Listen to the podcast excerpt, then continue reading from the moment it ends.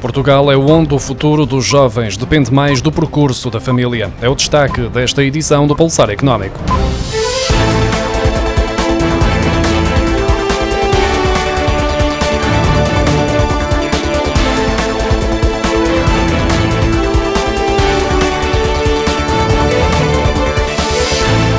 Portugal é o país onde o futuro dos jovens está mais dependente do percurso dos seus familiares, surgindo num grupo de 19 países europeus onde menos se observa mobilidade social ou a capacidade do mérito superar o contexto familiar.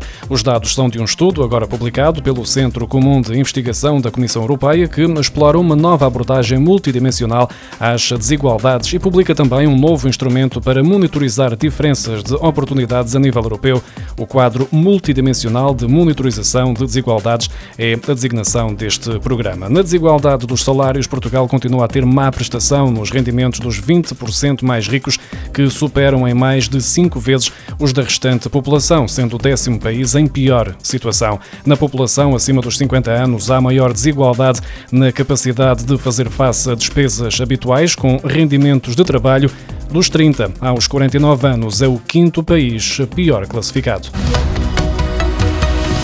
Quando o Estado não tem capacidade de financiamento para construir infraestruturas, recorre às parcerias público-privadas. A partida pode parecer uma boa solução, mas estes acordos entre o Estado e as empresas acabam muitas vezes por se traduzir em problemas que se arrastam por décadas, acabando por pesar no bolso dos contribuintes. E Portugal tem alguns exemplos do que o Fundo Monetário Internacional chama de ilusão orçamental, ou seja, os encargos são empurrados para o futuro, dando a falsa sensação de equilíbrio das contas públicas na atualidade. Ainda Ainda assim, os custos com as PPP têm vindo a descer de forma considerável, de acordo com os dados divulgados pela Unidade Técnica de Apoio Orçamental e também pelo Tribunal de Contas. Entre 2011 e 2019, as parcerias público-privadas custaram ao Estado mais de 13.500 milhões de euros, um valor bastante superior aos 3.682 milhões de euros que foram investidos por parte dos privados. O Fundo de Resolução pagou na sexta-feira ao novo banco 317 milhões de euros ao abrigo do acordo de capitalização contingente. O montante pode, no entanto, vir a ser superior em 112 milhões de euros, dependendo da avaliação que o fundo está a fazer aos investimentos em obrigações de dívida soberana.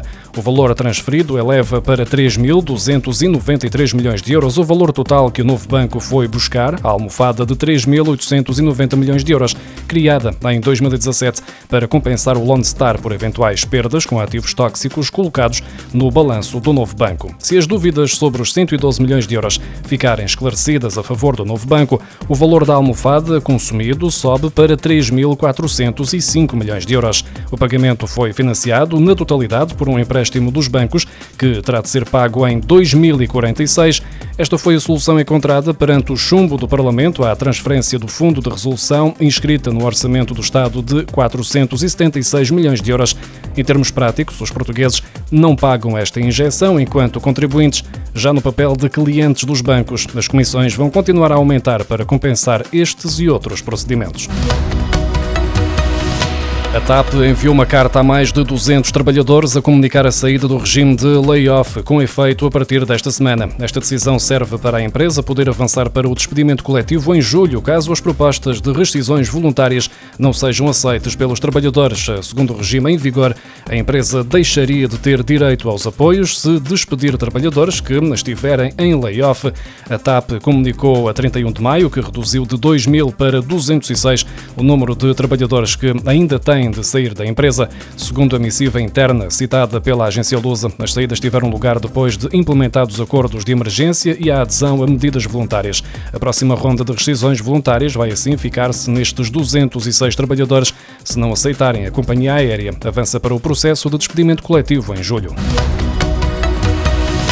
Os sinais dados pela economia portuguesa continuam a ser de forte crescimento face ao ano passado, acima dos 20%, apesar de um abrandamento no final de maio. É isso que aponta o indicador diário de atividade económica publicado pelo Banco de Portugal.